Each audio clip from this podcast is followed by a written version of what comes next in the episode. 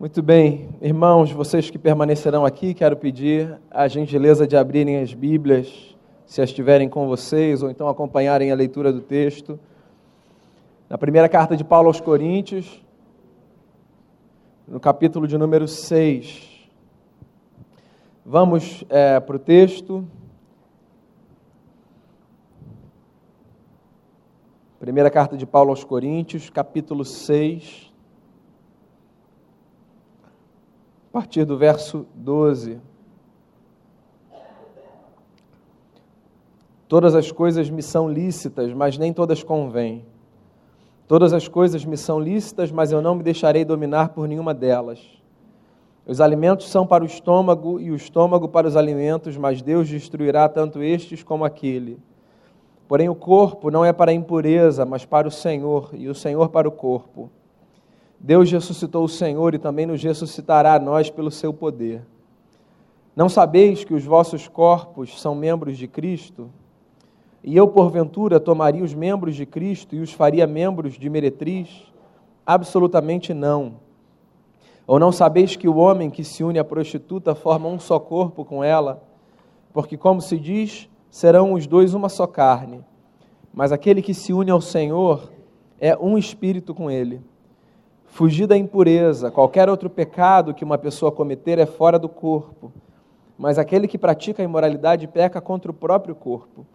Acaso não sabeis que o vosso corpo é santuário do Espírito Santo, que está em vós, o qual tendes da parte de Deus, e que não sois de vós mesmos, porque fostes comprados por preço? Agora, pois, glorificai a Deus no vosso corpo. Pai, que a tua palavra nos seja fonte de graça e de crescimento nessa manhã. É a oração que eu faço por todos nós, com perdão dos nossos pecados, em nome de Jesus. Amém. A gente faz teologia sobre muita coisa, sobre muito tema. Por exemplo, a gente tem teologia sobre salvação, sobre vida, sobre morte, sobre céu, sobre inferno, sobre relacionamento, sobre dinheiro. Tem muita coisa sobre a qual a gente fala na igreja. Mas tem algumas coisas sobre as quais a gente não fala. E uma das coisas sobre as quais a gente não fala é corpo, carne, sexo. Esse tema foi um tema abolido do nosso conjunto de temas é, que dizem respeito à fé cristã e à cosmovisão cristã. E eu não sei porque a gente aboliu, porque quando os autores bíblicos escreveram sobre diversos assuntos, eles incluíram esse tema. Só para recapitular, na semana passada a gente começou uma série de conversas nova chamada Amor e Guerra, uma série em 1 Coríntios. A gente vai passar sete semanas refletindo à luz da primeira carta de Paulo à comunidade que se reunia em Corinto e tratando de alguns assuntos que são assuntos centrais na carta. Só para lembrar você, a comunidade de Corinto disse isso na semana passada, quando a gente conversou sobre amor e orgulho. Era uma comunidade extremamente adoecida na forma como vivia as suas relações. Paulo escreve três cartas para essa igreja. Duas nós temos, uma que provavelmente foi a segunda, se perdeu. E nessa carta, Paulo trata de assuntos diversos com o propósito de chamar essa igreja para uma revisão da sua identidade. O problema é que a identidade da comunidade de Corinto estava firmada em si e nos partidos que ela tinha dentro de si. Então tinha vários grupos na igreja, o que não era saudável. Porque não eram grupos de afinidade, eram grupos que faziam questão de diminuir os outros em favorecimento da sua bandeira. Daí Paulo, como apóstolo, escreve para essa comunidade e pontua alguns aspectos na vida dessa comunidade que, aos olhos dele, e à luz da ética cristã pareciam muito adoecidos. Semana passada a gente conversou sobre o maior de todos os problemas, segundo C.S. Lewis, o orgulho. A tragédia que um orgulho é capaz de provocar numa comunidade de fé ou na vida de qualquer indivíduo. Hoje eu quero continuar a nossa série conversando com você sobre amor e luxúria. Eu vou dizer a você o que eu espero com essa mensagem. Eu espero que a gente abandone uma visão que às vezes a gente supõe ser cristã, mas que é muito mais pagã do que cristã, quando o assunto em questão é sexualidade. Pois bem, deixa eu tentar contextualizar um pouco o capítulo 6 da primeira carta de Paulo aos Coríntios para você. A sociedade de Corinto era uma sociedade absolutamente liberal do ponto de vista moral. Se tinha uma frase que sintetizava o pensamento moral da comunidade de Corinto, da sociedade de Corinto, a frase era a seguinte: Todas as coisas me são lícitas. Esse era um lema da sociedade de Corinto. Todas as coisas são lícitas. Do ponto de vista da prática da sexualidade, acho que era uma versão grega de eu sou de ninguém, eu sou de todo mundo e todo mundo é meu também. Meu corpo, minhas regras. Ninguém tem que me dizer o que eu vou fazer. Da minha vida cuido eu. E o que eu achar que vale a pena, vale a pena. Porque afinal de contas a vida é minha e não tem ninguém acima de mim, todo mundo pode mandar, em, ninguém pode mandar em mim, todo mundo pode me observar, mas da minha história cuido eu. A sociedade de Corinto era uma sociedade que funcionava mais ou menos assim. As pessoas tinham a ideia de que elas não deviam satisfação a ninguém, de absolutamente nada. Quando a fé cristã se estabelece, no primeiro século da nossa era, a fé cristã se estabelece como um marco, muito diferente das religiões vigentes. Deixa eu tentar explicar para você o porquê da minha afirmação.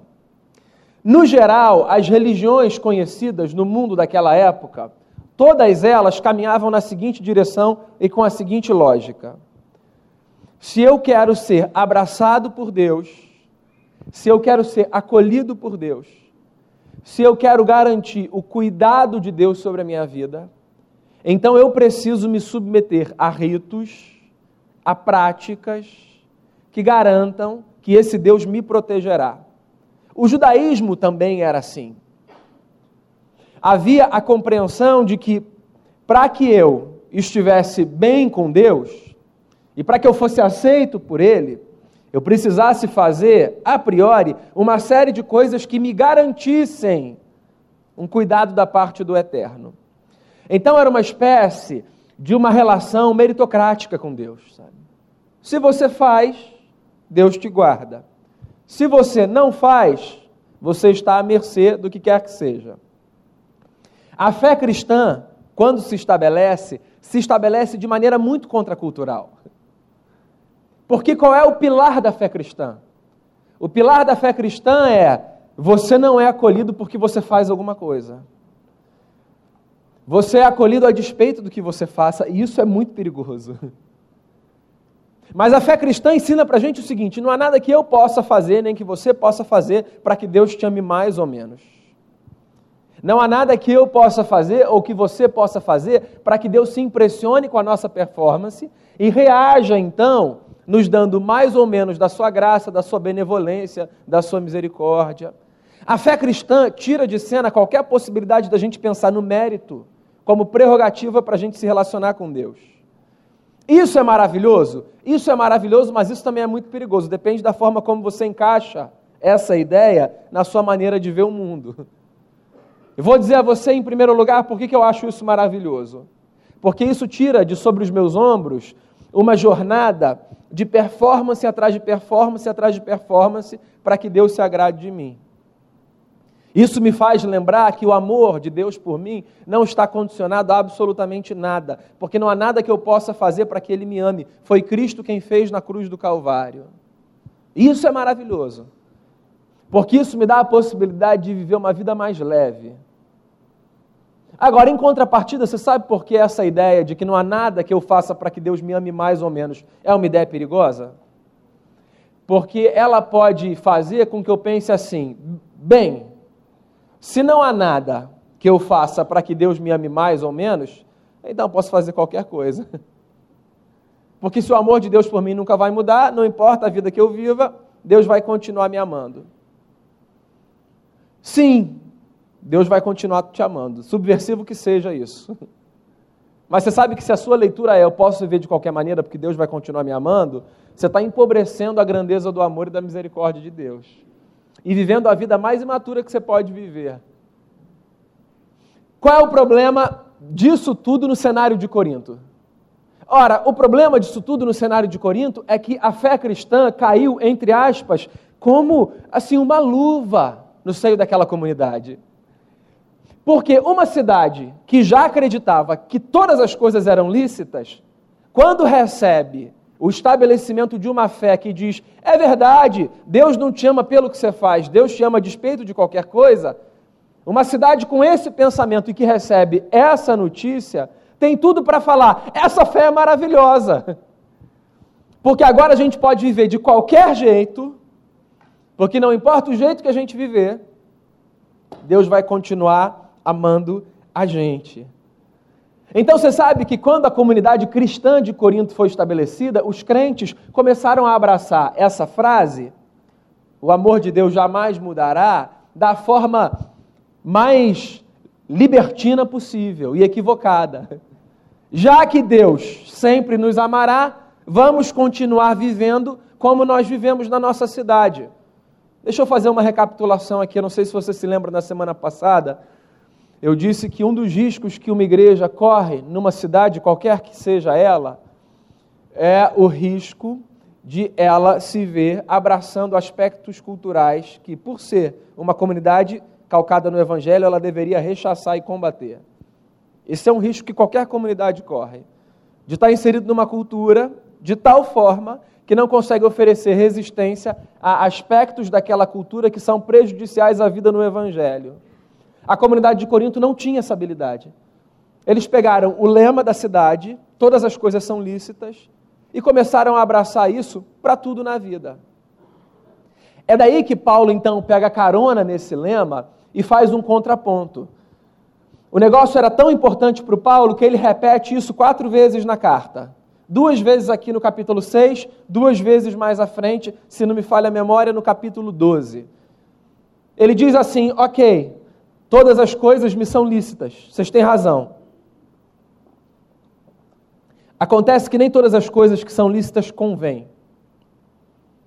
Daí ele vai adiante e diz assim: é verdade, todas as coisas são lícitas. Só que nós não vamos nos deixar dominar por absolutamente nada. Então, olha só que coisa bacana. Paulo está começando a redefinir o todas as coisas são lícitas à luz da ótica e da ética cristã. E Paulo dá duas dicas aqui que eu acho que são muito úteis para mim e para você. Você pode e até deve acreditar que tudo é lícito, no sentido de que, porque você é um adulto, não há absolutamente nada que cerceará você a priori do direito de fazer o que você acha que tem que fazer em qualquer área da vida. O que não significa que você não vai lidar com as consequências dos seus atos, que fique claro. Mas assim, do ponto de vista religioso, você pode pecar ou não pecar, uma escolha sua. Então a questão não é se é lícito.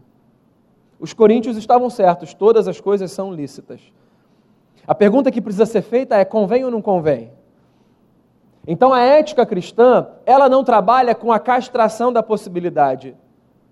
A ética cristã trabalha com a pertinência e a conveniência.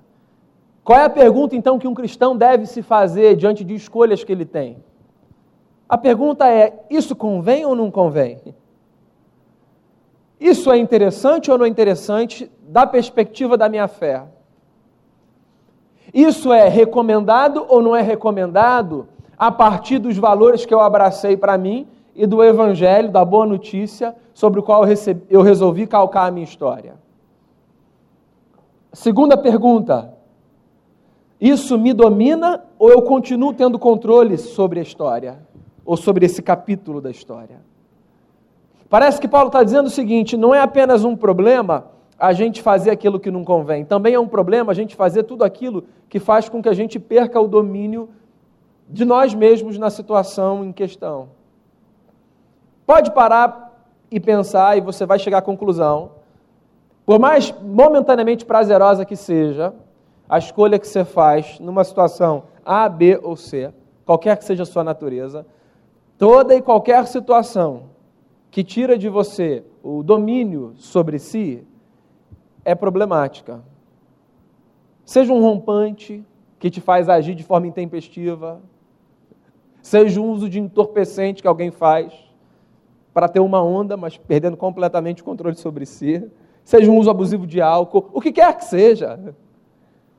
Nós não fomos feitos de tal forma que falta de domínio próprio e maturidade combinem harmoniosamente na mesma frase.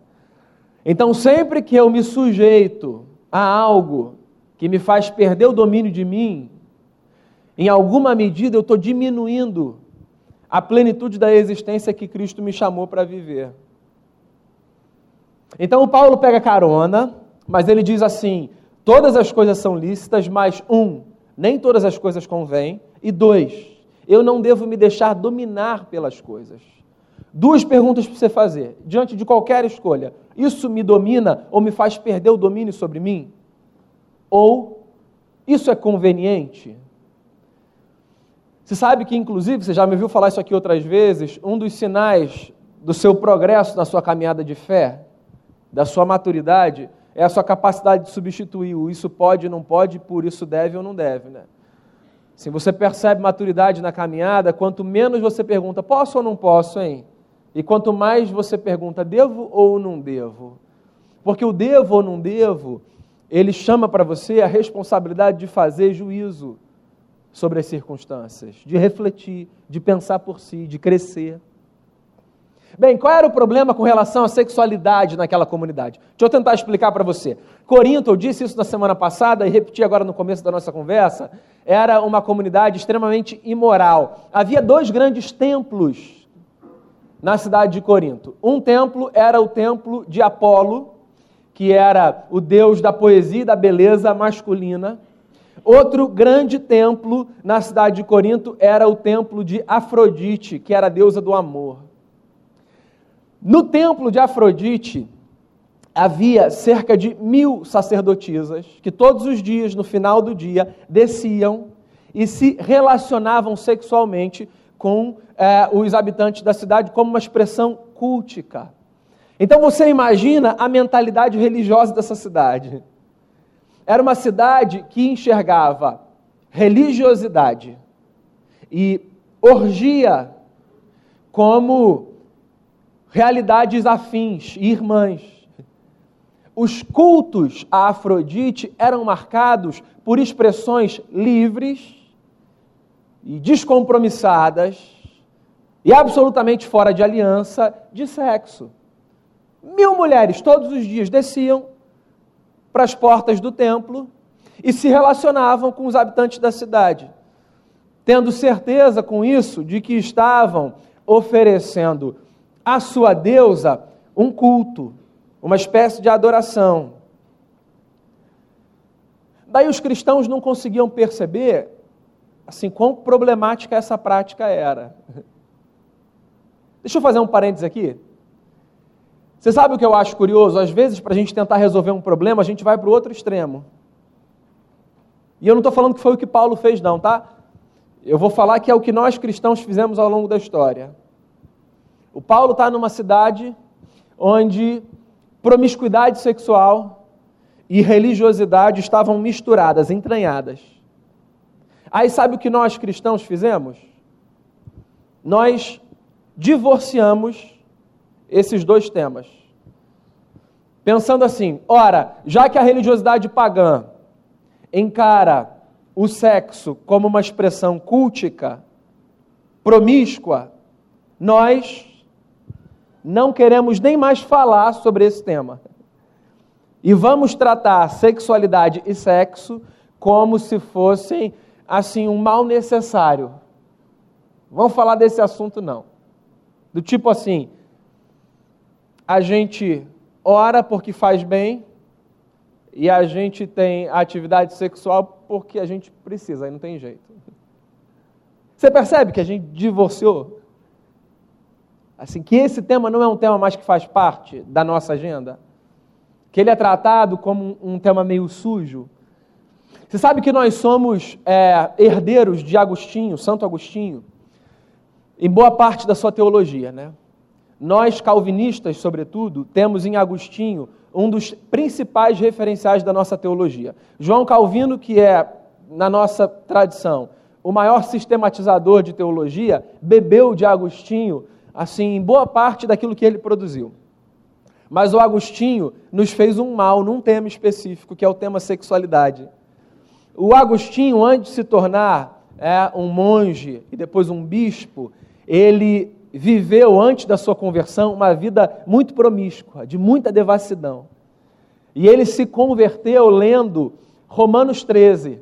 Ele teve uma experiência meio mística, ele estava debaixo de uma árvore num parque e havia um livro um pouco distante dele e ele ouviu uma voz dizendo assim: Toma e lê, toma e lê, toma e lê. Ele foi até o livro, ele pegou, ele abriu e ele leu Romanos 13, um texto em que Paulo conclama a comunidade de Roma a fugir da devassidão e da imoralidade, e aí ele se converte ali. Então a conversão do Agostinho se dá exatamente num choque, quando ele percebe a sua vida promíscua, que era que ele vivia, e o padrão de Deus que é de abandono da devassidão. Pois bem, essa é a experiência dele. Só que aí, sabe o que ele fez como consequência? Ele pegou a experiência pregressa que ele tinha de uma sexualidade mal vivida, porque devassa, e ele normatizou nos seus escritos. Então, o Agostinho, de quem nós bebemos em muitas áreas, quando escreve sobre sexualidade, sempre trata a sexualidade como uma coisa meio suja, um mal necessário, uma espécie de, de bênção, mas meio pecaminosa. E talvez essa seja uma das nossas maiores tragédias, sabia disso? A de tratar o sexo como se ele fosse um assunto menos importante ou mais sujo. Porque a Bíblia não faz isso. Olha só, a gente tem uma neurose tão grande com o tema que você já deve ter ouvido alguém falar assim, ó, irmãos, Cantares de Salomão é um livro lindo que fala sobre a relação de Jesus e da igreja. Vamos combinar que Salomão não sabia nem quem era Jesus nem a igreja? Porque ele está antes na história disso. E que o que o Salomão está dizendo ali em Cantares é que a história de um homem com a sua mulher que vivem aliança e que desfrutam do prazer da vida e da cama é maravilhosa. É disso que o livro trata.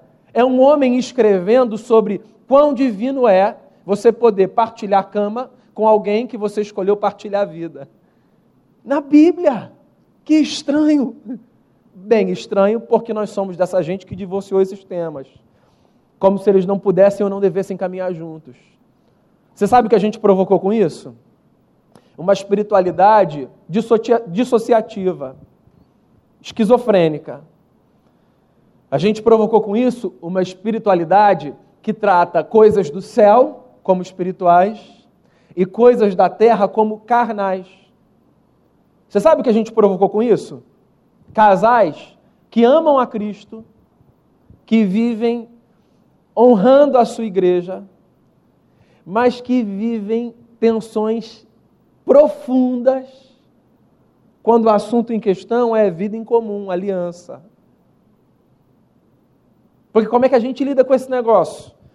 Nós me perdoe aqui a expressão psicanalítica, cheios de pulsões e de instintos e de desejos, cheio de hormônios, cheio de vontade. Como é que a gente lida com isso?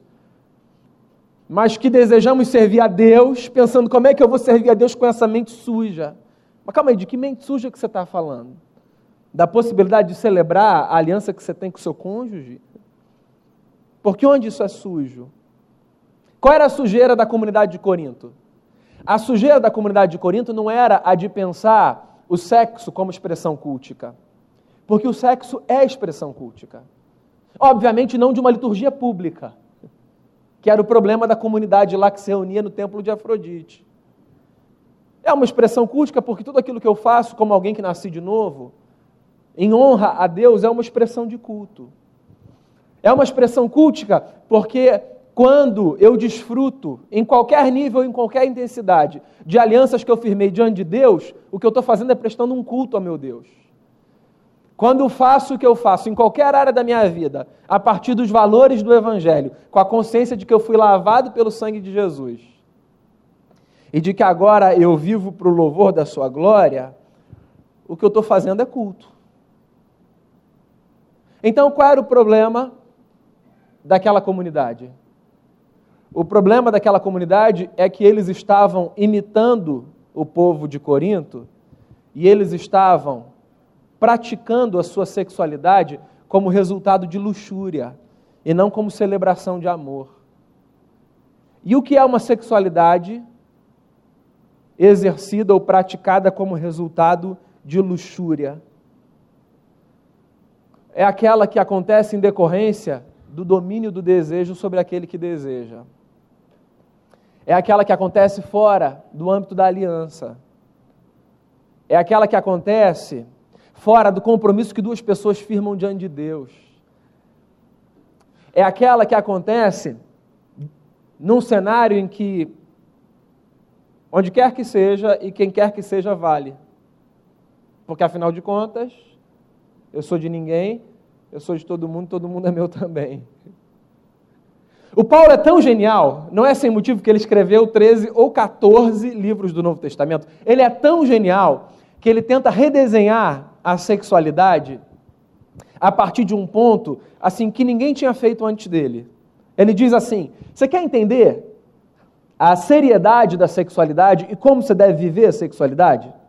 Daí ele diz assim: Então pensa no seguinte: o que acontece quando duas pessoas partilham cama e intimidade, é mais ou menos, diz o Paulo aqui no texto, o que acontece quando uma pessoa se une espiritualmente a Cristo. Parece um negócio meio estranho essa comparação, né? O que o Paulo está dizendo é o seguinte: a sexualidade de um casal deve ser vivida com a consciência de que quando duas pessoas partilham a sua intimidade, um mistério se estabelece tão profundo quanto o mistério que se estabelece quando eu me uno a Cristo como Senhor da minha vida. Parece que o que Paulo está dizendo é o seguinte: a sexualidade é essa experiência, e talvez experiência não seja a expressão mais apropriada aqui, mas vamos lá, que nós desfrutamos num ambiente de aliança, de compromisso, de seriedade e de espiritualidade. O Paulo está dizendo que esse mistério de duas pessoas partilhando vida é tão profundo e tão belo que se é para ele comparar a alguma coisa, que seja comparado à relação que um homem ou uma mulher tem no seu coração com Cristo Jesus e seu Senhor. E é daí que ele pega a carona para chegar à seguinte conclusão: ora, se é assim, então, assim como não faz o menor sentido eu me unir espiritualmente a alguém que não seja o meu Cristo, também não faz o menor sentido eu me unir corporeamente a alguém que não seja o meu cônjuge. Deixa eu tentar tirar algumas aplicações disso daqui para a sua vida e para a minha vida. A primeira, eu diria ser mais geral. Lembre-se do seguinte: quer o assunto em questão seja sexualidade ou qualquer outra coisa relacionada à sua vida, lembre-se desse conselho maravilhoso de Paulo. Um, não faça aquilo que não convém, nem faça aquilo que leve você a perder domínio sobre si. Não faça. Fuja de uma espiritualidade infantilizada onde você tenha que contar o tempo todo com a figura de um pastor ou de quem quer que seja para dizer a você o que você pode ou não pode. Se você caminha com a gente aqui, você sabe que eu, Caleb, conselho da igreja, nós fugimos o tempo todo desse papel. O papel de sermos tutores de crianças. O papel de mantermos institucionalmente uma espiritualidade infantilizada, que faz com que você tenha que vir a mim ou a quem quer que seja para dizer assim: o que, que eu posso e o que, que eu não posso. O nosso objetivo aqui, enquanto conselho dessa comunidade de fé, é levar as pessoas a uma caminhada de maturidade, de tal forma que elas perguntem cada vez mais a si, aos sábios, a nós, a quem quer que seja, a quem vale a pena pedir um conselho.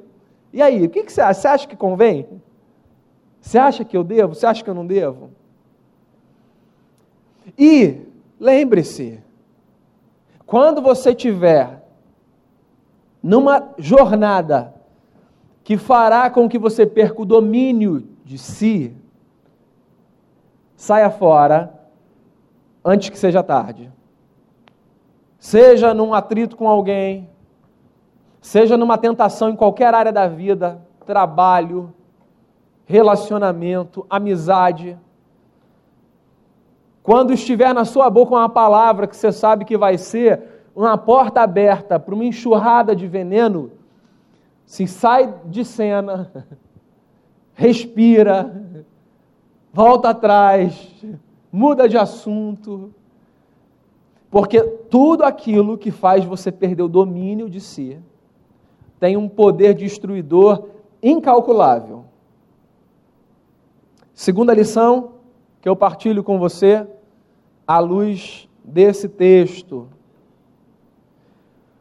Lembre-se, dissociar espiritualidade de sexualidade, além de antibíblico, não possibilita aos cristãos desfrutarem da intimidade conjugal com a expressão cultica que ela carrega em si. Não, não abrace e não perpetue essa ideia de que esse tema não é um tema que nos diz respeito. Não faça isso. Pelo bem das suas relações, pelo bem das gerações que aprenderão com você. Pensa no seu filho, no que você tem e no que você vai ter. Essa essa história de dissociar espiritualidade e sexualidade, ela faz duas coisas. Vou falar a você. Um, ela produz uma espiritualidade neurótica e castradora. E um adolescente não tem condição de lidar com isso, porque ele cresce cheio de hormônio de desejo, e ele é castrado o tempo todo porque ele não pode tocar no tema. Não fala isso que isso é pecado. Ou ela vai abrir espaço para que em outros ambientes, com outra ética, os seus filhos sejam instruídos a partir de outros valores. Então, esse tema é um tema que a gente precisa tratar, sem que esses elementos sejam dissociados, para o nosso bem e para o bem das próximas gerações. A gente não precisa mais perpetuar essa ideia de que há temas sobre os quais Deus não trata e não tem interesse. Terceira e última lição.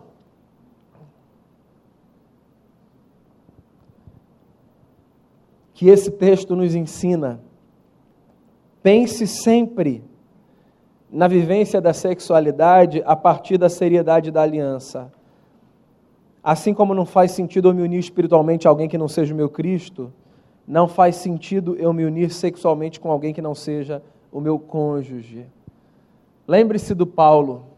Quando você tiver de buscar para si ou de passar a alguém recomendações pelas quais nós cristãos acreditamos no que acreditamos, por mais antiquado que a nossa leitura seja hoje, segundo a leitura desse tempo, diga que a você é isso que faz sentido, porque poucas coisas expressam com tanta beleza e profundidade o que acontece entre mim e o meu Senhor, como o que acontece entre mim e a minha esposa.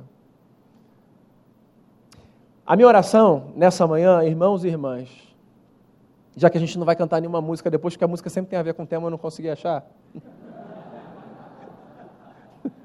Então vou falar qual é a minha oração. A minha oração é que a gente viva uma espiritualidade integral, sabe? Assim, que, que, que discuta sobre o que precisa ser discutido. Que temas não sejam deixados de fora. Pensando assim, não, não, não, não vamos tocar nisso não, porque isso não tem nada a ver com Deus. Tudo que diz respeito à sua vida diz respeito a Deus. E assim, que num mundo tão louco como o nosso, em muitos aspectos semelhantes ao mundo do primeiro século, da cidade de Corinto, que a nossa vivência, da nossa sexualidade, seja uma expressão de que, inclusive nessa área, Cristo nos fez nova criatura. Somos diferentes não só porque vamos à igreja, somos diferentes porque encaramos a vida diferente o que inclui tudo o que a gente faz. Então, que Deus nos dê a graça de sermos por nós e pelos que virão depois de nós. Exemplo em tudo que diz respeito à vida. Feche seus olhos, vamos orar.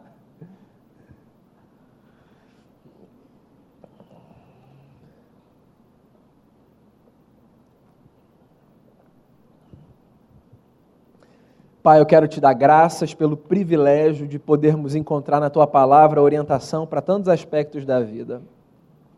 Pelo privilégio de podermos aprender com Cristo, com os apóstolos, sobre temas que dizem respeito a toda a nossa existência.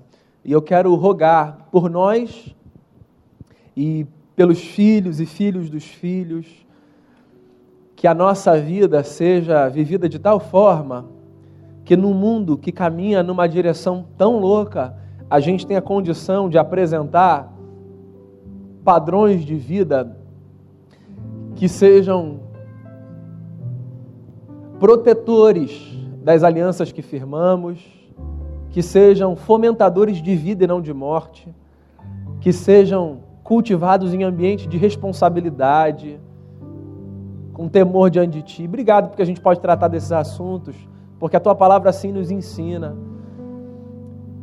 Que a nossa maturidade, Senhor, seja visível e que isso seja uma inspiração para quem caminha com a gente.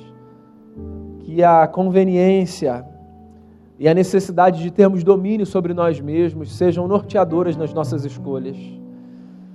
Que o Senhor nos livre da tragédia de dissociarmos temas que não deveriam ser dissociados e de vivermos uma espiritualidade fragmentada em decorrência disso. E que o Senhor nos faça celebrar as alianças que temos como dádivas dos céus. Que a tua graça seja sobre nós e que Cristo seja o nosso modelo, hoje e sempre, em nome de Jesus. Amém.